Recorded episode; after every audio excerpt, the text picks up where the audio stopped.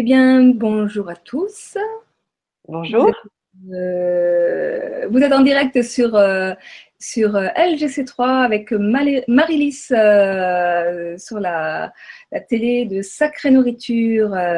voilà, et aujourd'hui, juste avant de, de vous présenter ma, mon invité du jour, j'avais quelques petites informations à vous transmettre. Euh, effectivement, euh, pour ceux qui me suivent, vous avez pu euh, peut-être regarder euh, l'émission que j'ai faite sur euh, mettre en pratique le pouvoir de, de l'intuition. Donc, je propose de la formation et euh, j'ai été submergée de demandes. Donc, le premier atelier a été euh, complet. Mais pour votre plus grand bonheur, j'en propose un, euh, une nouvelle formation qui va débuter début novembre.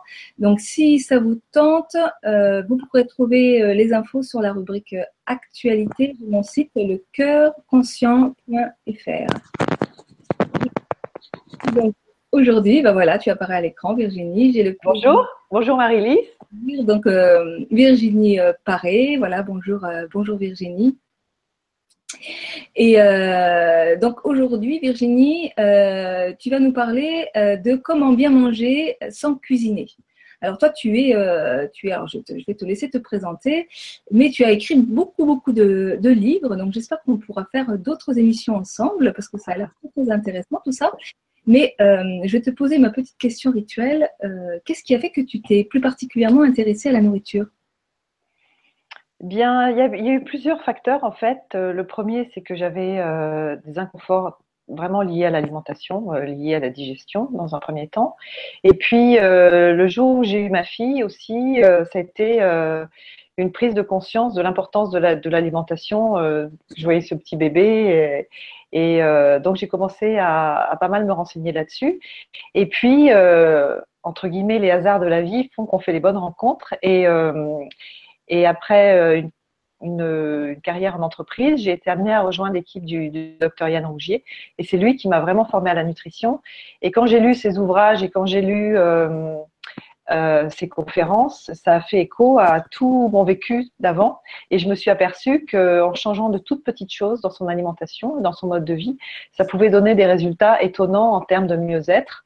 Et euh, c'est ça qui m'a euh, qui m'a donné envie d'aller plus loin dans ce domaine et euh, de mettre en pratique à la fois les connaissances acquises en entreprise et puis tout ce que j'apprenais avec ce médecin.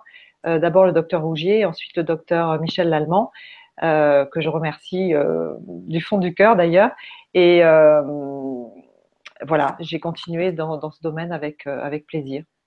Voilà. Donc aujourd'hui, eh bien, tu pratiques en tant que nutritionniste, c'est ça?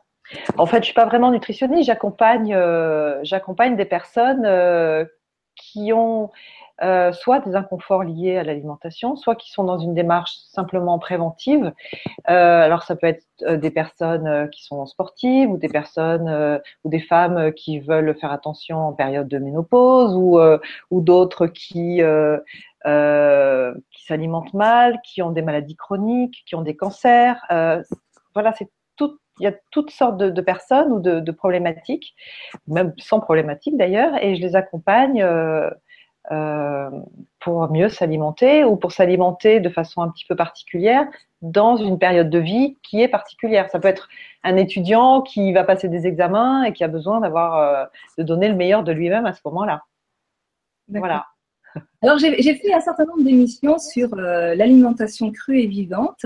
Oui. Et une approche un petit peu plus, euh, je dirais, modérée, on va dire. Euh, tu peux nous en parler? Oui, euh, effectivement, les, personnes que je suis amenée à voir sont des personnes euh, souvent euh, qui travaillent ou pour des, étudiants qui sont euh, en, en, fac ou à l'école, etc. Et euh, je crois que une alimentation euh, entre guillemets qui, qui, serait proche de la perfection, c'est pas possible dans leur vie. C'est-à-dire que manger euh, que du cru, euh, qu'une alimentation vraiment vivante, euh, etc. Leur mode de vie fait que euh, sur un plan logistique, ce serait trop difficile. Et puis, globalement, les intestins des personnes sont trop irrités pour passer à une alimentation crue euh, directement. Et je pense qu'une alimentation avec une légère cuisson, vapeur ou au wok, etc., ça peut être euh, très nourrissant et, euh, et, délicieux aussi. Donc, l'été, oui, l'été, c'est très bien de manger cru, on mange moins, on a besoin de s'hydrater, etc. Mais euh, en hiver, euh, une bonne soupe euh, avec beaucoup de légumineuses et de légumes, je trouve que c'est pas mal non plus. voilà. De toute façon, la transition vers le cru, ça tout le monde le dit, il faut y aller doucement. Oui. Mais après, ils ne sont pas forcément effectivement euh, attiré par ça et que, et que, comme je le dis tout le temps, chacun doit pouvoir trouver la nourriture qui lui convient. Et quand on a des rythmes de vie ben, très euh, pressés, très... Euh, là, tu parles des étudiants, effectivement, donc on a souvent autre chose à penser que, que la nourriture, et parfois c'est dommage aussi. Ou alors des rythmes de vie, quand on a des boulots à, à des boulots, ouais, quand on bosse tout simplement 8 heures par jour, qu'on a des enfants, enfin voilà. Donc euh, là, sur le sujet d'aujourd'hui, euh, euh, comment bien manger sans cuisiner Alors, en quoi ça consiste Alors, c'est vrai que c'est un titre qui pose question parce que parce que souvent je dis oui effectivement il faut cuisiner soi-même, pas acheter de plats cuisinés, etc. Donc en fait bien manger sans cuisiner c'est un, ouvrage qui traite euh, de tous les repas qu'on prend, est amené à prendre à l'extérieur. Et euh, beaucoup de gens qui travaillent sont, sont amenés à soit emmener euh, leur fameuse gamelle au bureau, ou alors vont très régulièrement au restaurant. Il y a les personnes qui mangent en horaire décalé, les personnels en sécurité ou, en milieu hospitalier ou même dans les transports. les personnes euh, bah, les, les commerciaux euh, qui voyagent tout le temps, qui sont dans leur voiture, etc. Donc, toutes ces personnes n'ont pas la possibilité de, cuisiner et ont une marge de manœuvre assez réduite euh, quant au choix de leur alimentation. Donc, c'est un, peu un guide, un guide qui permet de, s'y retrouver ou de, entre guillemets, limiter les dégâts, parce que parfois on en est là quand même, hein, quand on mange à l'extérieur. Voilà. Mmh. Alors, comment fait-on pour limiter euh, les, dégâts? Alors, il y, a, des aliments d'abord à, éviter. Euh, à mon avis, euh, déjà les, protéines, les protéines, les protéines issues des animaux sont, sont à éviter ou à réduire de façon importante, notamment les, protéines issues des mammifères. Euh, donc réduire ça, réduire bien évidemment euh, les laitages issus de, des vaches, de la vache. Quand on peut réduire aussi euh, les laitages issus des, de tout ce qui est, enfin, de, fromages de chèvre, etc. réduire les fritures, donc ne pas manger d'aliments frits. choisir les bons gras euh, ne pas choisir de mauvaises huiles, mais plutôt de, bons gras tels que les avocats, les oléagineux, euh, choisir systématiquement des légumes parce que ils sont fondamentaux pour rester en bonne santé. Euh, voilà, ce sont des petites choses comme ça. Ne pas boire un verre d'alcool à jeun. enfin, enfin, en premier, en tout cas, quand on arrive dans une soirée ou, ou dans un apéritif, ne pas commencer par un verre d'alcool. Enfin, des petits trucs comme ça qui ensuite font qu'on se sent quand même beaucoup mieux. D'accord. Et, euh, très concrètement, euh, quand on va dans un restaurant chinois où il y a pas mal de fritures ou... Oui, oui, oui. Oui, il y, a, des fritures, mais bon, il y, a des, il y a des bonnes salades. Euh, il peut y avoir, par exemple, un rouleau de, des rouleaux de printemps, des choses comme ça. On peut trouver, dès qu'on évite les fritures et certaines protéines dans un restaurant chinois, on peut très bien s'en sortir. Hein. Euh, voilà, il y, a beaucoup, beaucoup de, il y a beaucoup de salades. Et puis, euh, il y a aussi beaucoup de qualités de restaurants chinois différents. Et euh, il y en a qui vont être particulièrement médiocres et puis d'autres qui vont être superbes, quoi. Donc, voilà, tout, tout, ce que je viens de dire au sujet des protéines, des fritures, c'est valable dans tous les restaurants. mais on peut trouver des restaurants, les, des Libanais, des Grecs, des Marocains, etc., et trouver des choses formidables, quoi. Mmh. Donc, euh, tu, n'as pas parlé des, céréales et du gluten, tu en dis quoi? Alors, euh, là aussi, j'ai une approche euh, assez modérée, dans le sens où il y a beaucoup de personnes qui ont décidé d'arrêter complètement les gluten. moi, je ne suis pas vraiment pour ça à partir du moment où on n'a pas un inconfort manifeste lié à la consommation de gluten. le réduire, certes, ça, c'est sûr que manger euh, des pâtes, du pain, euh, des céréales euh, à tous les repas, c'est absolument pas nécessaire à mon sens. Mais à partir du moment où l'environnement du gluten est bon, quand on mange un bon pain au levain de bonne qualité et que au cours de ce même repas, il y a des légumes, il y a des, il y a plein de choses qui sont favorables à la santé, pourquoi pas? Et donc les gluten, quand on les tolère bien, autant en manger, autant en profiter. Bah alors, du, ça m'interpelle puisque je vais donner mon cas personnel. Oui j'ai arrêté le gluten il y a quelques années ouais. Et euh, au départ, je ne ressentais pas euh, d'inconfort particulier. C'est-à-dire que mhm. j'avais arrêté le lait. Alors là, ça avait il y avait eu l'avant, il y avait eu l'après. Là, j'ai vraiment senti la différence, mais je ne savais pas que les symptômes que, dont je souffrais étaient liés à cette prise de lait. Mhm. Quand j'ai arrêté le lait, tous les produits laitiers, ça a été vraiment euh, un ouragan dans ma vie. j'ai commencé à aller. Mhm. Et puis, euh, cependant, il y, a, eu des symptômes qui, ont, perduré et euh, quelques petites choses. Et euh, là, on m'a dit, essaie d'arrêter le gluten. Et j'avais beau arrêter le gluten, ben, je voyais pas de, je voyais pas d'amélioration. C'est-à-dire que potentiellement, la prise de gluten ne générait pas comme ça d'inconfort, puisque quand je l'arrêtais, je voyais pas le, je voyais pas les effets. Et euh, il m'a fallu vraiment plusieurs années, et jusqu'à aller arrêter les céréales, pour m'apercevoir du dégât que ça avait pu faire dans mon corps, en fait. Et qu'aujourd'hui, quand je mange euh, ça, bah, tout de suite, je le sens passer, par contre. Hein. Donc, ce que je veux dire par là, c'est que les effets générés par le gluten ne sont pas forcément visibles à l'œil nu quand on a un, corps bien intoxiqué. Et que. Euh, qu'est-ce que tu en penses là de,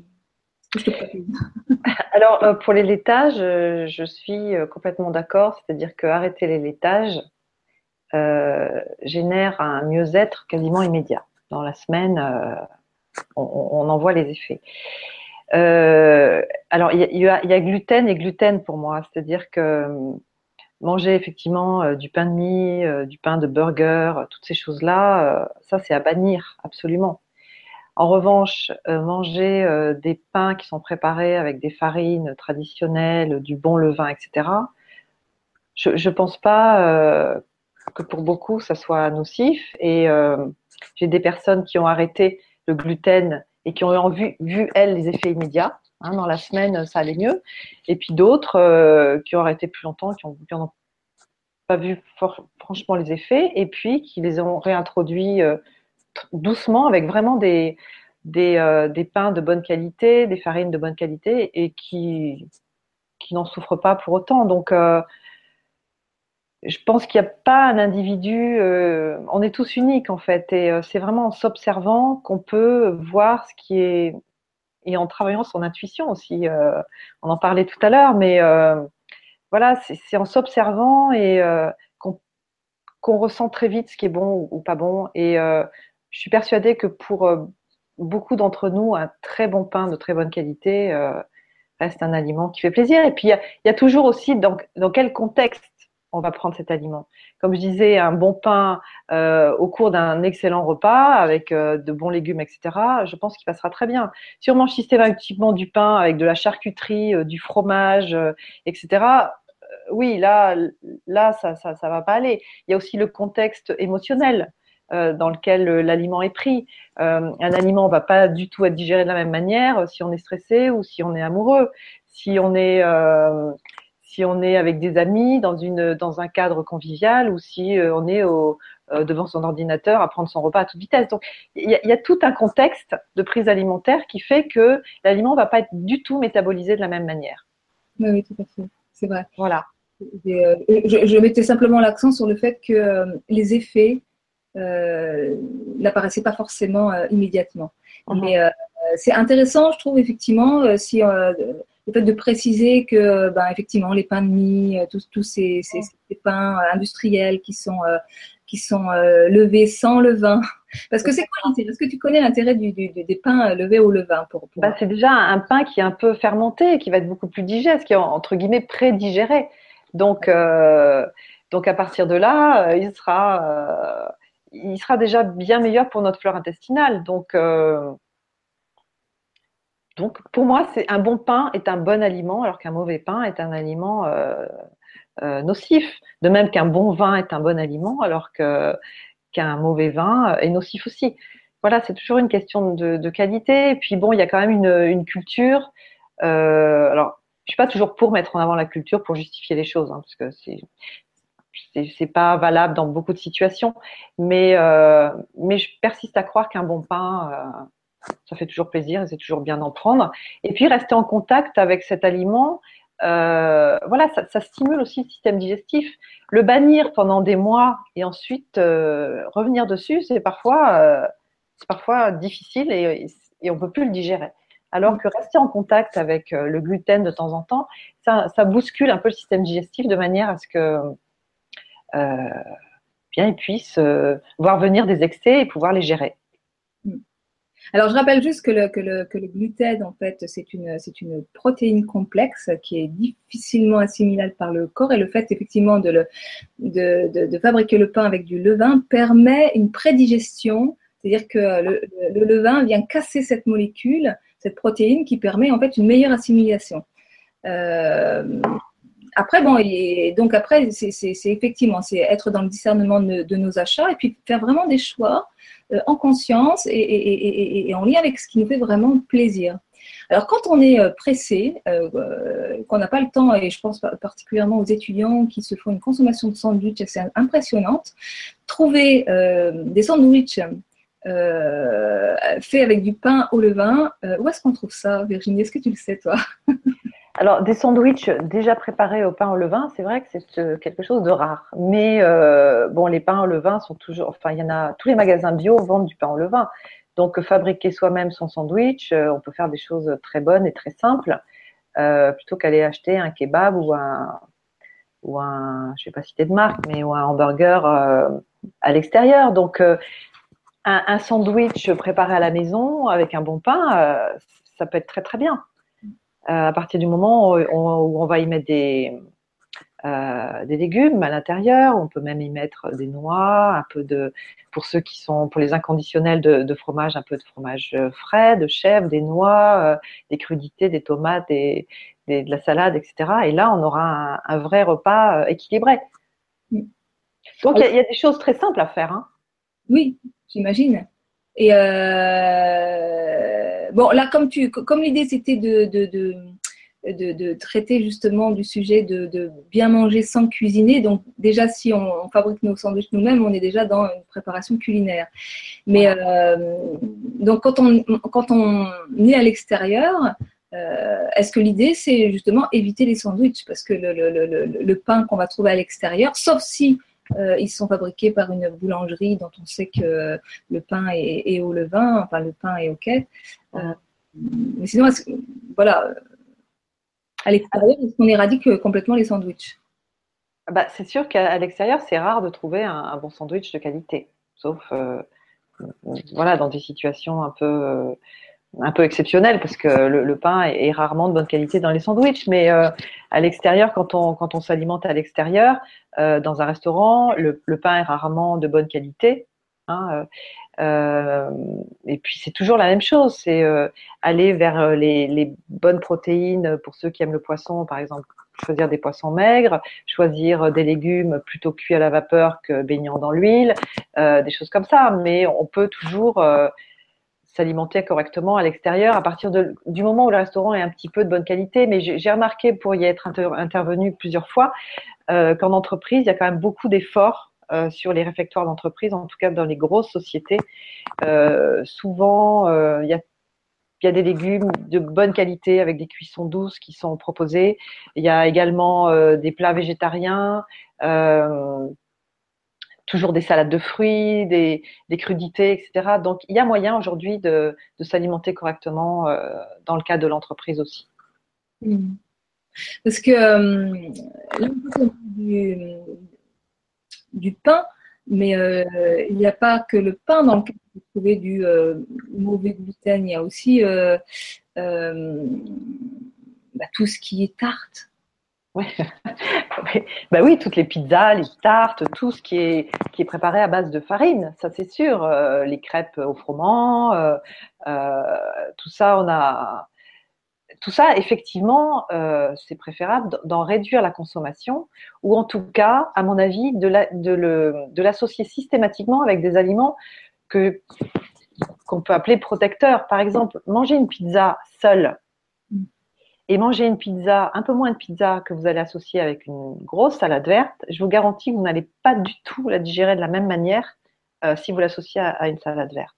Donc c'est toujours, euh, moi je suis toujours dans la, dans la, dans la pondération, c'est-à-dire, et, d'ailleurs c'est comme ça qu'on amène, qu'on peut accompagner les personnes sur une alimentation meilleure pour elles, c'est toujours en y allant progressivement, euh, en réduisant les aliments entre guillemets plutôt mauvais et en y associant systématiquement des aliments favorables à la santé qui sont tous les végétaux. Euh, voilà, tout ce que nous offre la nature est, euh, est, une protection pour nos systèmes digestifs.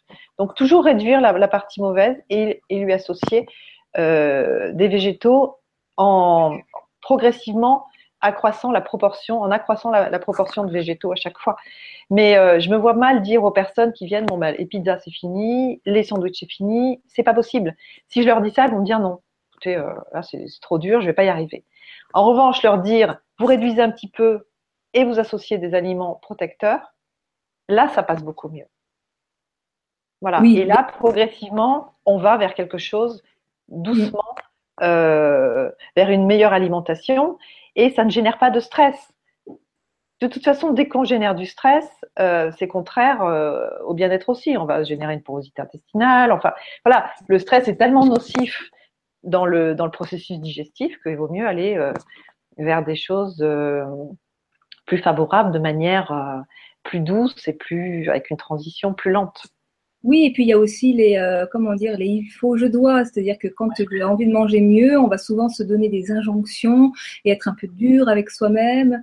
Euh, mais je différencie quand même bien le fait d'être dans une, une, envie de transition alimentaire globale, euh, dans laquelle on va doucement, et le fait, donc pour en revenir au sujet précisément, euh, c'est-à-dire qu'à l'extérieur, euh, c'est pas pareil qu'à la maison. C'est-à-dire que les contraintes sont beaucoup plus importantes. C'est-à-dire que non seulement il s'agit, nous avons pris la décision de manger mieux, mais on est obligé de subir ce qui nous est proposé dans notre euh, environnement. Exactement. Alors déjà, c'est vrai que les, il faut, je préfère toujours dire je choisis de ou je décide de. Voilà. Déjà, on n'est plus victime de il faut. Euh, bon.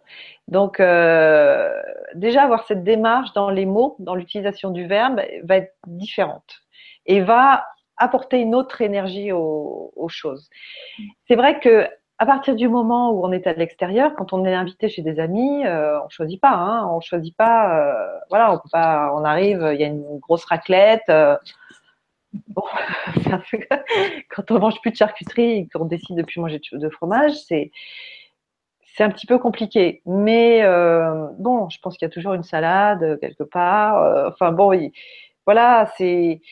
Je crois qu'il faut être pondérer à chaque fois. Et euh, voilà, s'il y a une raclette, par exemple, bon, ça c'est le cas euh, parmi les pires, donc euh, essayer de, de, manger un peu plus de pommes de terre, de savoir s'il n'y a pas une salade verte en accompagnement, puis réduire un peu le fromage et en manger un petit peu moins. voilà, soirée pizza, c'est pareil. manger un peu moins de pizza et puis essayer de trouver quand même quelques feuilles de salade pour, pour accompagner. en entreprise, euh, s'il y a des, des, choses qui sont pas terribles, il y a toujours des, en général des, euh, des présentoirs de crudité, etc. On peut aller prendre plusieurs entrées euh, de crudité, de carottes râpées, de concombres, etc. pour accompagner quelque chose qui sera pour accompagner les frites, hein, parce que ce sera moins mauvais que manger des frites sales. C'est mm. toujours comme ça et donc essayer de, de toujours forcer ou appuyer, mettre le, focus sur l'aliment qui, va être favorable en réduisant euh, celui qui le sera moins. Hmm. Est-ce qu'il y a des, types de nourriture et donc des types de restaurants euh, qui sont plus propices, euh, propices à une, une hygiène alimentaire? C'est-à-dire, par exemple, je, pense comme ça au, au, au restaurant indien euh, ou euh, au restaurant asiatique ou au restaurant, enfin des, types de nourriture euh, qui vont être dans, la, dans et, et, donc de, de, de, restaurants dans lesquels on, on va peut-être plus aisément trouver Parce que quand je choisis d'aller vers une nouvelle euh, hygiène alimentaire et que je dois réserver un restaurant pour euh, aller avec les, avec les, copains, je vais pas forcément euh, choisir le truc hamburger du coin. Je vais essayer de choisir le restaurant dans lequel j'ai plus de chances de faire plaisir à tout le monde, mais surtout à moi. oui, alors c'est vrai que par exemple tous les restaurants qui sont liés à la cuisine méditerranéenne, on a quand même plus de chance. La cuisine méditerranéenne est une super cuisine. Donc, euh, à partir de là, quand on va dans un grec, un libanais, un marocain, euh, un italien, bon, on va toujours avoir euh, des légumes et des, souvent des bonnes protéines, il y a souvent des poissons, etc. Donc là, on a quand même beaucoup de chance de, pouvoir s'en sortir, de trouver de, bons aliments. C'est sûr qu'il y a rarement des restaurants allemands où là, effectivement, ils mangent beaucoup de pommes de terre, de saucisses, etc. Donc là, c'est tous ces restaurants-là, enfin toute cette cuisine-là, c'est vrai qu'il est préférable de, l'éviter. Euh. donc les restaurants euh, méditerranéens, la, cuisine thaïlandaise, c'est une cuisine euh, magnifique, c'est plein d'épices, de saveurs, d'un raffinement incroyable, etc. Donc un bon thaïlandais, c'est une merveille. Un bon libanais aussi. donc il y a plein, plein de, sortes de cuisine qui peuvent qui peuvent être à la fois délicieuses et, euh, et, bonnes pour nous. Et puis, euh, puis bien sûr, il y a les restaurants bio. Euh, il y a les, restaurants, les petits restaurants qui proposent une carte au quotidien. Ça aussi, les gens qui ont toujours la même carte avec à volonté, alors dès que à volonté, ça fait peur, ou alors qui vont, qui présenter plein de plats, couscous, moule, paella et sushi, ça fait un peu peur ça aussi. Mais euh, voilà, les restaurants qui, ont souvent peu de tables, qui ont une carte euh, qui change au quotidien, euh, qui vont, on sait que c'est frais. Voilà, donc ces restaurants sont à préférer plutôt que les grosses chaînes alimentaires de restaurants qui qui sont plutôt pour la plupart à éviter. Hmm. Je ne sais pas si j'ai répondu à la question. Oui, oui, non, mais euh, après, euh, c'est vrai qu'il s'agit après que chacun euh, tricote, j'aime bien ce mot là, tricoter, avec tout un tas de dimensions qui sont la réalité de l'instant présent, mes envies, ce que me propose mon environnement, enfin, etc. Quoi. Et c'est à chaque fois, ça peut même devenir extrêmement ludique en fait, hein, si on prend ça comme un jeu plutôt que. C'est-à-dire si on est dans l'élan, hein, tout à l'heure tu parlais de l'intention, de, mais c'est vrai que c'est quand ça part d'un élan de, c'est-à-dire qu'il y a de la joie derrière, ça n'a plus rien à voir avec le il faut, je dois. Et euh, la meilleure alimentation du monde, si elle est prise avec les il faut, je dois, mon médecin m'a dit que, ma, nutritionniste, mais je me frustre, mais euh, je pense qu'elle ne peut avoir que des dégâts sur l'organisme. C'est ça, je suis complètement d'accord avec ça. Mm dès qu'il y a la dimension plaisir, elle est incontournable, cette dimension-là. Voilà. Et puis ensuite, c'est l'intention qu'on y met aussi. Euh, comme tu disais très justement, euh, euh, se, nourrir en conscience et, penser à ce que l'aliment nous apporte alors qu'on est en train de, manger, ce sera aussi très différent. J'ai plus de j'ai plus d'image là. Ah. J'ai une image coupée. Alors je ne sais pas si ça fonctionne. Ah oui, je te vois très bien. Bon, bah, c'est parfait. Parce que j'avais plus d'image. Je me disais, ça y est, je suis seule. Ah, tiens donc, ouais, c'est bien. on, verra au replay ce que ça a donné, mais euh, moi, je te, vois impeccable. Bon. Voilà. Donc, il y a un petit commentaire d'une auditrice. Qu'est-ce qu'elle nous dit? J'ai vu ça arriver. Attends, je rafraîchis. comme je, euh, bonjour, donc c'est euh, Sharon qui nous dit qu'elle prépare, euh, je prépare à manger, je fais à manger, mais je cuisine peu. Donc votre avis, vos conseils m'intéressent pour varier les menus, me donner des idées. Je suis de tout cœur avec vous aujourd'hui. Merci à vous. Bah, merci Sharon. Alors c'est vrai qu'on peut très bien manger, très bien s'alimenter en cuisinant, en cuisinant peu. Alors déjà, le cru permet, à partir du moment où on y ajoute des épices, des, bons gras, euh, etc., permet de, très bien manger sans trop cuisiner, sans trop euh, de, temps de préparation. Euh, toute l'alimentation vapeur aussi et permet une préparation courte. Et à partir du moment où on ajoute des épices, de bons gras, euh, qu'on marie les saveurs, etc., euh, on peut faire des plats excellents sans avoir à faire euh, le bœuf bourguignon ou la daube. voilà, c'est quand les, matières premières sont bonnes, c'est rarement mauvais en fait.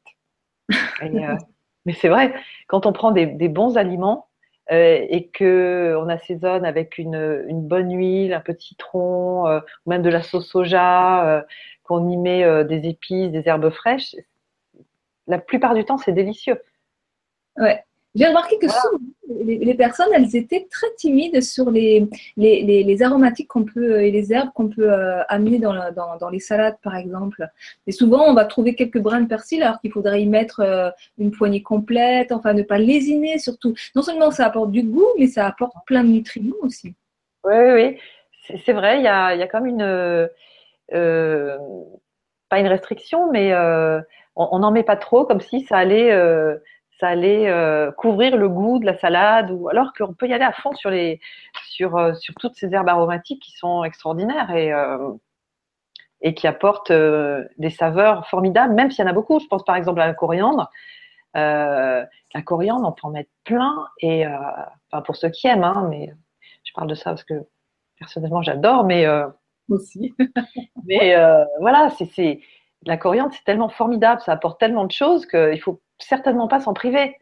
Pareil pour le persil, le basilic, la menthe. Euh, là, c'est jamais du trop. Ouais. Hmm? Le, moi, quand on, me voit, euh, quand on me voit faire une salade, on me dit oh, tout ça, oh, tout ça, quand on me voit mettre l'ail ou voir même le gingembre, oh, tout ça. Et, euh, et alors qu'en fait, le résultat, euh, souvent, est surprenant. Et je oh, bah, tiens, l'ail, on ne sent pas trop. Ah ouais, c'est ça. J'ai un peu souvent tendance à, doser sur le gingembre. bon, le gingembre, c'est un peu particulier. Par exemple, dans les jus, quand on en met trop, il y en a qui deviennent vraiment imbuvables. c'est vrai que le gingembre, pour ceux qui qui n'aiment pas trop les saveurs comme ça, qui est un peu piquantes, euh, en mettre trop, ça, c'est vrai que c'est, euh, ça peut rendre les choses euh, immangeables ou imbuvables, mais bon, c'est un peu particulier. Mais sinon, les, herbes aromatiques, c'est rarement en trop. Oui, voilà. Et puis c'est vrai que la, comment dire, les légumes et, le, et, le, et tout ce qui est crudité ont mauvaise réputation parce que souvent on dit elles sont ne tient qu'à nous d'y mettre vraiment du, goût parce qu'on peut faire vraiment une, alimentation très très euh, riche euh, et donc en plaisir euh, gustatif. avec Complètement, par exemple, vous faites des simples carottes râpées. Voilà. Mais si vous y ajoutez un peu de cumin, un peu de coriandre dessus, ça va être délicieux. Alors que les carottes râpées, quoi de plus banal, on en trouve partout dans les barquettes. bon, c'est mais dès qu'on va y rajouter deux, trois petites choses, ça va complètement changer la saveur et ça va devenir. il y a des choses très simples. Manger euh, des bons radis avec un peu de beurre, un peu de sel. Euh, si, si, si, le beurre est de qualité, les radis sont bons et on va revenir au pain, un bon pain au levain avec, c'est un délice aussi. Et ouais. Et euh, dans, dans, dans, dans, la série, on donne des idées. Les carottes à la menthe, c'est délicieux. Exact, complètement à la menthe euh, avec un filet de citron et un peu d'huile. Euh, alors ceux qui aiment l'huile d'olive peuvent mettre de l'huile d'olive. Moi j'ai horreur de l'huile d'olive avec les carottes. Donc des huile blanche. Mais euh, sinon les radis avec du, toasté. Ah, ça, je gomasio, par exemple du gomasio. Ah oui, oui, d'accord, avec du gomasio, oui, oui. Ah oui, ça doit être... Ou directement dans, dans, avec de la, de la crème de sésame ou de la crème d'amande. Enfin, on trouve plein de, choses comme ça. C'est absolument délicieux. Ou tout simplement avec de, comment on appelle ça, le miso. Tu connais le miso? Oui, oui, oui. Voilà. Donc les radis, on peut les tremper dans plein de choses. D'ailleurs, les, légumes, euh, cette façon de préparer les légumes en petits bâtonnets, tu sais, où tu peux euh, aller les tremper dans, dans, dans, tout un tas de choses. Euh, uh-huh.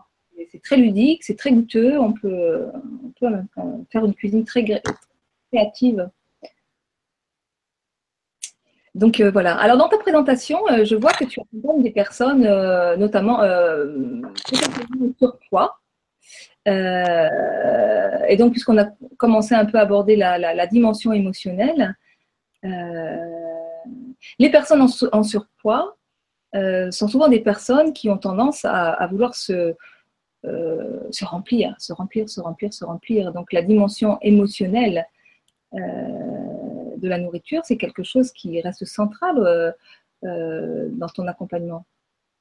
Oui, alors c'est vrai que le, surpoids, euh, le, surpoids avec nos vies actuelles, déjà dans un premier temps, c'est souvent dû à des, pancréas très irrités du fait de, des index glycémiques de nos repas qui sont très élevés. Donc, on a un pancréas qui est tout le temps en train de sécréter trop d'insuline et qui génère derrière des hypoglycémies. Donc, ça, c'est une chose. On ne sait pas l'émotionnel, mais il y a également les intestins qui en bavent avec, euh, avec une alimentation trop sucrée, avec beaucoup de candidose, etc. Et on sait que les intestins vont influer également euh, nos prises alimentaires.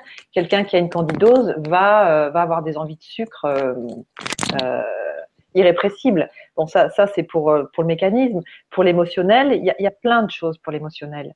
Il y a euh, effectivement euh, une envie de douceur. Voilà, c'est un réconfort. Un, bon chocolat ou du sucre ou une pâtisserie, ça va venir apporter un réconfort.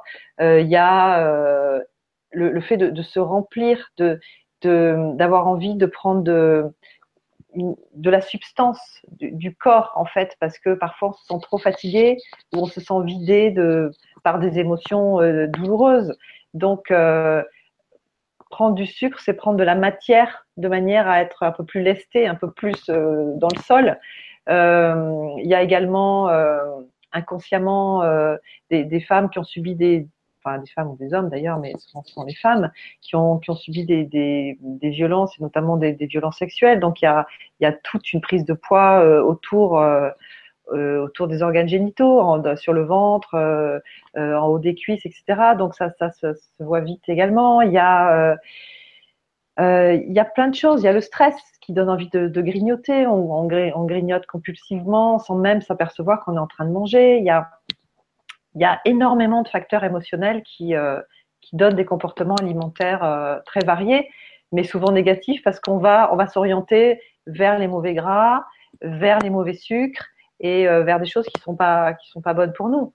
C'est rare que des personnes aient des envies compulsives compulsives de fenouil ou ou d'avocat quoi. J'en connais pas. Voilà, donc ce sont souvent des aliments nocifs en fait. Moi, ça m'est arrivé. bon, ben, c'est quand même plus rare. C'est quand même plus rare. je consens, je consens. voilà, voilà, de, des personnes qui arrivent et qui me disent ça, j'en ai pas, j'en ai pas eu encore. Voilà. Mais euh, oui. Donc en fait, une personne qui, qui, qui aurait envie d'aller vers une transition alimentaire, euh, est-ce qu'elle euh, elle est invitée, hein, on ne va pas dire est-ce qu'elle doit, est-ce qu'elle est invitée à faire un travail sur elle-même pour aller euh, regarder justement les mécanismes émotionnels qui sont à l'œuvre et potentiellement les blessures qu'on cherche à, penser. Euh... Ah, complètement. Et puis c'est toujours bien de retourner un petit peu dans l'enfance parce qu'il y a des habitudes alimentaires euh, qui sont données dans l'enfance. Par exemple, le sucre en tant que récompense.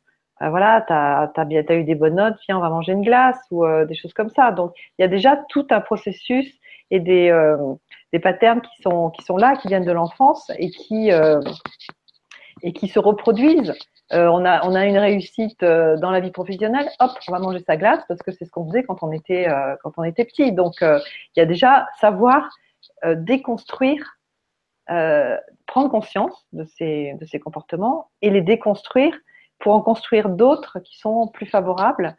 Il euh, y a ça, puis parfois simplement le, le fait de dire et d'avoir en face une, une, écoute, une vraie écoute, euh, ça désamorce plein de choses, d'être entendu dans, dans, ses souffrances, dans, dans, euh, dans son stress, dans ses difficultés de vie. Bien parfois, euh, c'est aidant et, c'est suffisant voilà, c'est déjà, euh, déjà thérapeutique d'avoir, euh, de trouver une écoute dans le non-jugement et euh, une écoute qui accompagne en fait. Alors, juste pour euh, la technique, tu as ton micro qui a tendance à se frotter contre ton collier. Oui. Voilà, je vais le tenir comme ça. ok, donc, euh, les, euh, donc les personnes les personnes qui, que tu suis, en fait, euh, tu fais ce travail, tu proposes ce travail d'accompagnement euh, psychologique En fait, on, travaille à la fois sur l'alimentation et euh, sur une transition vers quelque chose de meilleur, en fonction des goûts et des impératifs de la personne. Hein, c'est voilà. Et puis, et puis aussi, on, travaille sur l'aspect émotionnel, de manière à ce que l'alimentation ne soit pas le remède à toutes les, à toutes les contrariétés Parce que pour beaucoup de gens, euh, beaucoup de personnes, l'alimentation, c'est euh, compulsivement le, euh, la réponse à un état de stress ou un état de tristesse, etc. Donc, comment trouver un autre moyen pour, pour penser ces, ces, tristesses ou ces, ou ces blessures? Mmh. Mmh. Voilà. Donc, c'est intéressant parce que ça permet d'avoir de, belles discussions et de prendre conscience de, beaucoup de choses en fait. Mm. Et puis c'est toujours par des petits changements euh, peu importants que on arrive à, de bien, enfin à des un confort bien meilleur en fait. On bifurque de la, de la route initiale pour euh, petit à petit s'en éloigner et puis et puis au bout de quelques temps, on est très loin de, du, chemin qui était prévu initialement et euh, et ça donne des résultats étonnants. Parce qu'ensuite, on a envie, quand on rentre dans un cercle vertueux, en fait. Donc, euh, on n'a plus envie d'en sortir. C'est pas mettre. Euh, on a tendance souvent à se mettre des objectifs beaucoup trop grands. C'est ça. C'est ça. et on se décourage. Et, c'est exactement. C'est exactement ça. Et euh, c'est à chaque fois mettre en place des petits objectifs qui ne vont pas générer de stress ni de frustration, mais euh, quand les choses sont expliquées, euh, on les fait déjà beaucoup plus volontiers. Et puis rien que les, termes employés aussi, comme on disait tout à l'heure, il faut que, mais je décide de, c'est déjà très différent. Et euh, puis voilà, c'est en mettant des, en faisant les bonnes associations alimentaires, par exemple en réduisant les sucres, alors en veillant à ce que l'index glycémique moyen des, repas euh, soit plus bas. Dès qu'on mange quelque chose de très sucré, un index glycémique élevé, on lui associe quelque chose euh, de très bas en glycémie, de manière à, euh, avoir un index glycémique moyen de repas beaucoup plus, plus bas. Donc tout ça, ça va engendrer moins d'envie de sucre et on va rentrer dans quelque chose de, dans un cercle vertueux euh, euh, dont on ne sort plus après. Comment? Un exemple d'association d'aliments qui, qui, vont bien ensemble? Oui, par exemple, si on a envie de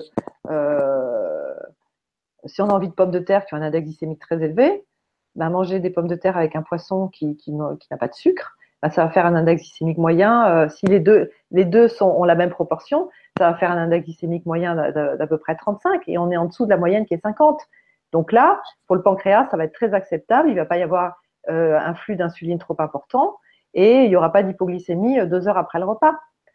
Donc voilà, c'est comme ça à chaque fois. Dès qu'on mange quelque chose de très sucré, on pense à lui associer quelque chose de, beaucoup moins sucré, de manière à ce que, euh, à ça ne violente pas, ça ne vienne pas agresser le pancréas euh, à, chaque repas. Et quand on pense au, petit déjeuner des, enfants qui vont prendre des céréales raffinées, index glycémique très élevé, avec un jus de fruits industriel, index glycémique hyper élevé, euh, eh bien à 10 heures, c'est l'hypoglycémie assurée. Mm. Certains même ont, presque des vertiges. Mm. Donc euh, voilà, il suffit de, rajouter par exemple des, noix, des noisettes, des choses comme ça, ou même un œuf coq le matin, pour pondérer l'impact euh, sucré des céréales. Et là, euh, la digestion va se faire complètement autrement. Et il n'y aura mm. pas cette hypoglycémie agressive de 10 heures. Donc tu préconises les, céréales plutôt complètes? Je préconise pas les céréales parce que de toute façon, sont, enfin, les céréales raffinées, jamais quoi. Ce sont des aliments qui sont, euh, sont tellement transformés, portés à très haute température, etc., qu'il reste plus rien dedans. D'ailleurs, ces, paquets de céréales, on les laisse dans le placard pendant six mois, on revient, elles n'auront pas bougé. Ces céréales n'auront pas moisi, n'auront pas pourri, n'auront pas bougé, parce que ce sont des aliments qui, qui ne contiennent plus rien d'autre que des sucres en fait. Donc, euh, je suis toujours pour manger des choses on en revient au fameux bon pain, mais je préfère un œuf coq avec un bon pain au levain le matin euh, et un fruit frais, par exemple, plutôt que des céréales, même complètes, qui sont passées euh, euh, dans des fours et qui. Alors, moi, parce que je te parlais des céréales de façon générique, pas du petit déjeuner, de ces muesli qu'on te vend. Ah oui, oui, pardon, j'avais compris, j'avais compris les céréales, tu vois, j'avais fait une fausse interprétation, j'avais compris les céréales en sachet là qu'on donne, euh, que beaucoup de personnes donnent à leurs enfants. Euh. Donc c'est vrai. Euh, alors le choix de bonnes céréales, mais certainement pas des céréales industrielles, quoi. Ça c'est sûr. Voilà. Donc, les céréales complets ont un, indice glycémique? Glycémique quand même plus bas, moins élevé que les céréales raffinées, qui elles sont proches du, enfin même sont au niveau du sucre pur, quoi. Et dans les associations, euh, les associations d'aliments, parce qu'en fait là, tu associes les frites avec le poisson, euh, a priori, je me, je me serais dit euh, plutôt la salade, mais. ouais. que non, mais c'est ce qui me fait, c'est ce qui m'est venu à l'esprit comme ça. Je n'étais pas préparée, mais c'est vrai qu'on peut dire, on peut dire bien sûr de la salade avec.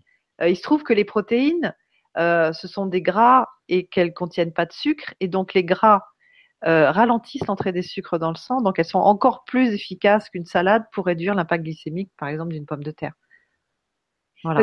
pour moi, mélanger euh, des. Tu me dis ce que tu en penses, hein, c'est pour lancer le débat. Mélanger protéines animales avec. un farineux. Un farineux, une céréale, etc., c'est une aberration diététique. Bon, alors c'est ce que j'en pense simplement, mais c'est purement intuitif. C'est quand c'est une protéine plutôt euh, chargée, on va dire ça comme ça, euh, de type viande rouge ou euh, charcuterie, oui. Mais un poisson, une sole avec une pomme de terre vapeur, ça va pas nous secouer. Je pense pas que ça soit, ça soit nocif, quoi, pas du tout. Déjà mieux que les Voilà. Hein? Comment? Déjà mieux que les frites, ça me fait plus envie. une petite salade verte, voilà. Voilà, voilà, voilà. Mais, euh, mais euh, bien sûr, à partir du moment où on rajoute des légumes avec, ce sera encore meilleur. Et des épices et plein de choses, et bien sûr, ce sera meilleur. Voilà. Mais euh, effectivement, les, les, les, les protéines euh, euh, issues de mammifères avec des farineux, c'est effectivement une, une aberration parce que c'est pas digeste du tout. Du tout, du tout. Alors c'est vrai que c'est important, et j'imagine que tu tiens compte, de partir de là où en est la personne. C'est-à-dire que tout ce qu'on dit là. Exactement. Effectivement, c'est où est-ce que j'en suis moi dans, mon alimentation. Exactement. Et il y en a qui viennent de très loin. Que moi, j'ai des parents qui m'emmènent leur ado, et l'ado ne mange que des kebabs, que des hamburgers, que des pizzas. Euh, et boit, ne boit pas d'eau, mais boit euh, des sodas. Donc là, euh, il faut y aller doucement.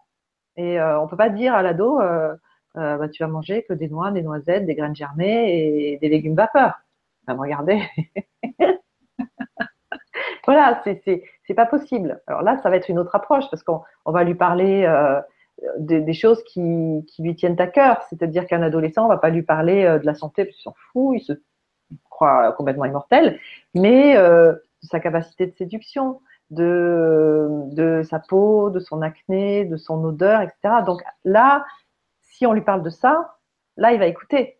Parce que un vestiaire, euh, un vestiaire de, de garçons euh, euh, de 15-16 ans, je ne sais pas si vous avez, enfin, si, tu as eu l'occasion d'y aller, c'est au niveau olfactif, c'est un grand moment quand même. Donc, donc voilà, les, les ados, qui mangent mal ont une odeur particulièrement acre et, euh, et donc leur parler de tout ça. Et là, ils entendent. Voilà.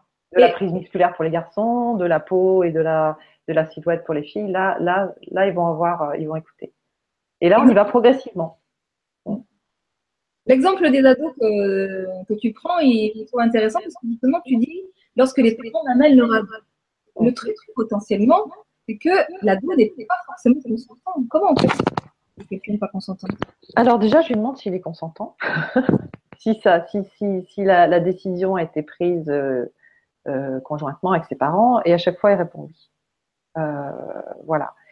Et, et souvent, c'est lui qui demande à revenir seul parce qu'il a des choses à dire par rapport à ses copains, par rapport à, euh, ou alors il dit qu'il aimerait bien prendre un peu plus de muscles si c'est un garçon. Voilà, donc euh, donc ils viennent volontiers et, j'aime énormément euh, intervenir auprès des adolescents parce que ils sont très preneurs en fait, contrairement à ce qu'on pourrait penser. Et, et dès qu'on leur parle d'eux par rapport à leur vie, leurs problématiques du moment, ils sont particulièrement attentifs et plein de bonne volonté. D'ailleurs, quand j'interviens dans les écoles, je suis toujours étonnée. Parce que je me dis qu'au bout d'une demi-heure, ils vont avoir. Euh, eh ben non, ils sont très attentifs. Donc, tu fais des interventions comme ça dans les écoles Dans les écoles, oui. Là, je suis intervenue récemment là, dans une école justement pour, pour des, enfants qui ont une, une, hyperactivité ou qui sont phobiques. et donc, je, je, suis intervenue oui, pour leur parler de nutrition et c'était très étonnant de voir à quel point ils étaient attentifs alors que euh, la plupart souffrent d'un trouble de l'attention parce qu'il euh, faut toujours passer d'une chose à une autre. Et, euh, et oui, j'interviens régulièrement dans des écoles ou même dans des écoles primaires aussi. Comment? Des, enfants de quel âge là dont tu parles? Là, c'était des enfants de, la sixième à la terminale. Ah, oui, donc des ados. oui, enfin, sixième, c'est des petits nourfés quand même. Hein. Sixième, c'est. Ah, c'est des, Oui, enfin, 10, 11 ans, c'est. Quand on ouais, ouais, ouais c'est des préados. Euh, c'est 12-13 ans. Hein. commencez déjà Ouais, ouais. Voilà. Mais euh, oui, non, c'est très intéressant. Puis j'interviens euh, aussi dans des écoles. Je suis intervenue sur des CP jusqu'au CM2 aussi. Alors là, c'est différent aussi comme, euh, comme, approche, mais c'est toujours très intéressant. Et puis, ils sont preneurs.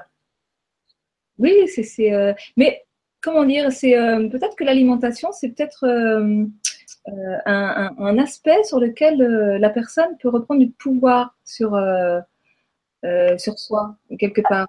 Alors complètement. Alors déjà pour l'ado, l'alimentation c'est la première, c'est le premier acte subversif parce qu'en fait il va, en fait il a la possibilité, leurs parents donnent de l'argent pour aller manger à l'extérieur, donc c'est leur premier, leur première liberté en fait, aller aller déjeuner à l'extérieur avec avec les amis et donc, euh, c'est très important pour eux. C'est vraiment important. Et ils y vont en bande. Euh, donc, c'est un choix euh, de convivialité aussi pour eux. Et, et je ne me rappelle plus quelle était la question. donc, je suis en train de m'emballer dans une réponse. que l'alimentation, c'était une possibilité pour l'individu pour de reprendre du pouvoir sur soi-même parce qu'on on a cette liberté personnelle de dire ça, je ne mange pas. Complètement. Alors, parfois, c'est pas facile se dire, bah, tiens, ce chocolat-là qui me tend les bras, je vais pas le manger. Euh, bon, c'est un pouvoir qu'on n'a pas forcément envie d'avoir à un moment donné, mais euh, c'est vrai que de toute façon, pour, pour trouver un mieux-être, il faut se, enfin, il faut préférer euh, être acteur de, tout, de tous ces actes. C'est-à-dire choisir de, de, bien respirer et être en conscience faire des pauses de respiration par moment, faire euh, le choix aussi d'avoir une alimentation beaucoup plus saine, euh, faire le choix de travailler sur c'est tout un ensemble de travailler sur ses émotions, euh, d'éviter de trop intoxiquer son organisme par des substances euh, qui pourraient être euh, nocives et d'éviter les wifi, les déos, les shampoings, enfin certains shampoings, etc. Et puis c'est c'est aussi choisir son vocabulaire, comme on l'a dit tout à l'heure, choisir ses mots, choisir ses phrases.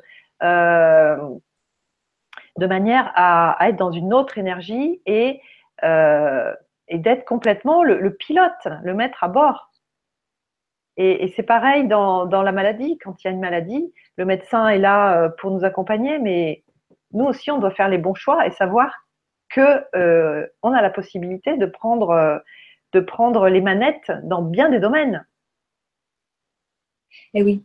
Et en fait, moi, je on, parle de la nourriture euh, beaucoup dans sa dimension sociale, comme euh, étant un acte social, de convivialité, etc. Et moi, je découvre depuis ces dernières années que le fait que, l'acte de manger, de se nourrir, est un acte extrêmement intime, en fait.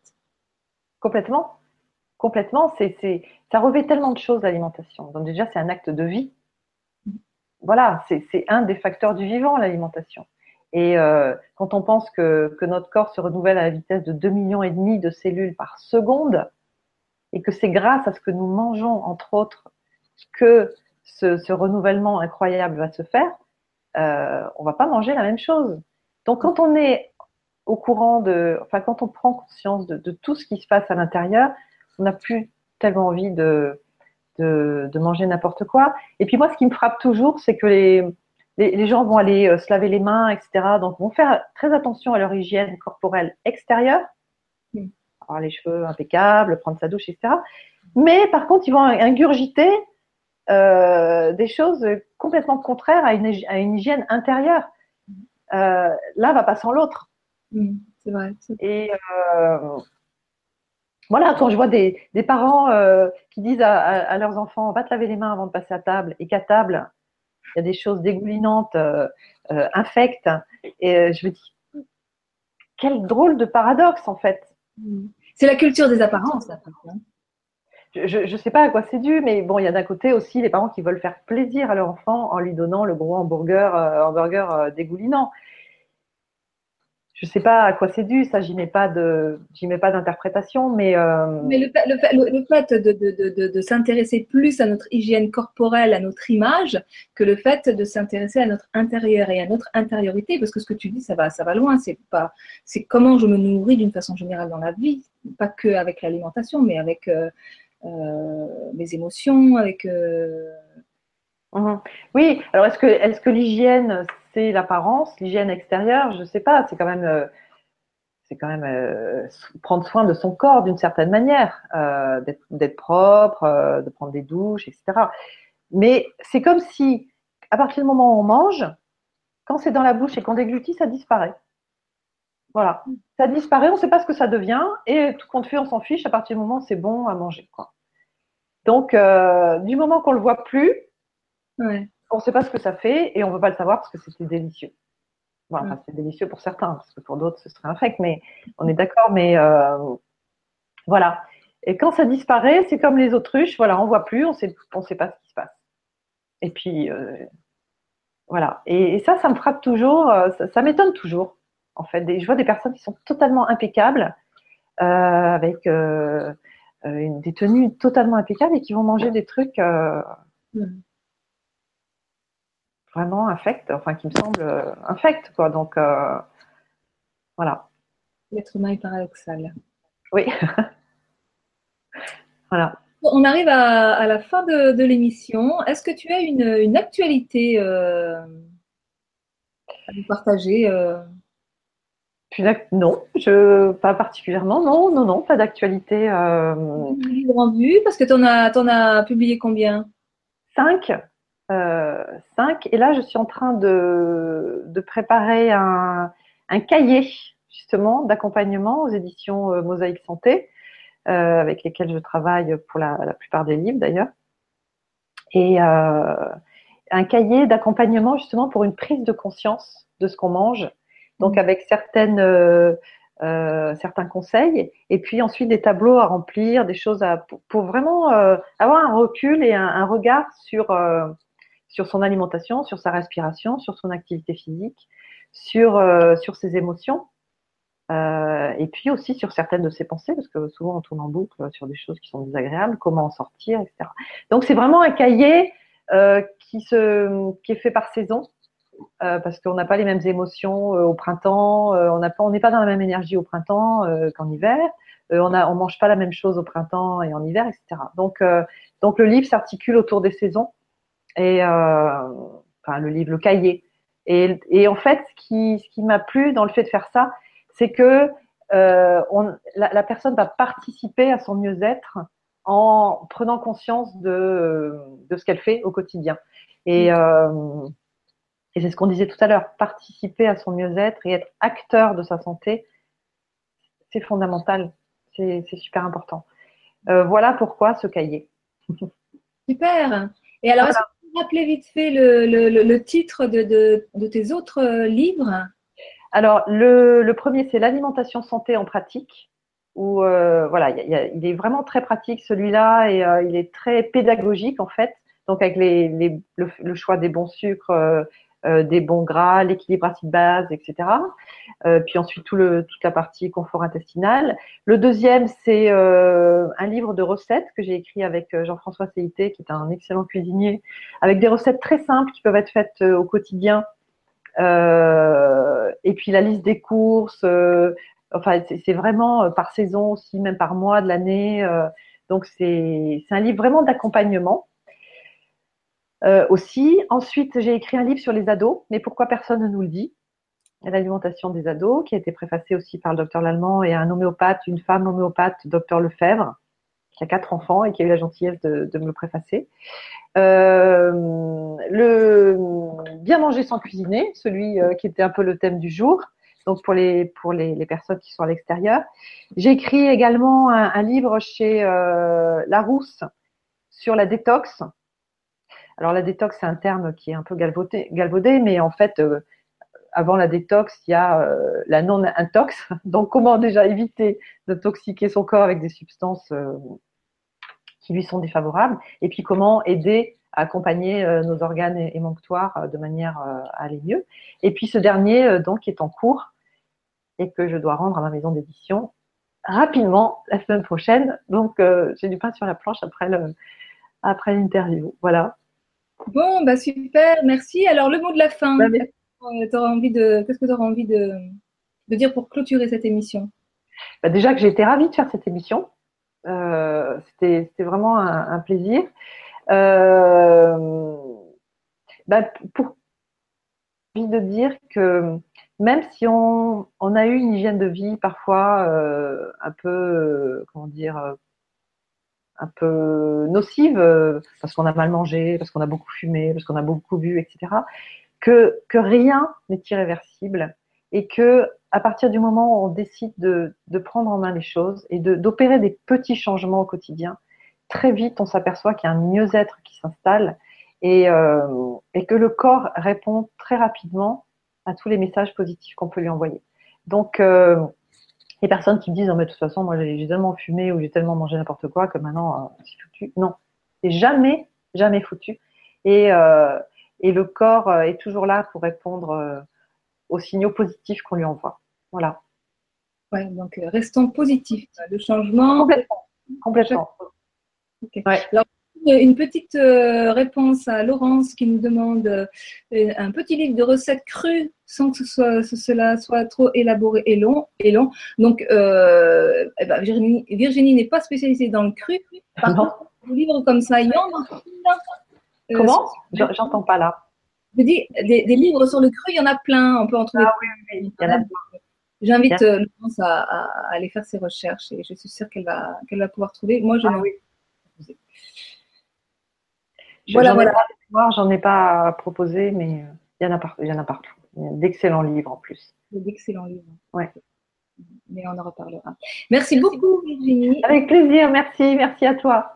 Et au plaisir de t'accueillir pour une nouvelle euh, émission Avec grand plaisir. voilà, en 2018. Au revoir, bonne journée à tous. Merci. Au revoir à tous. Merci.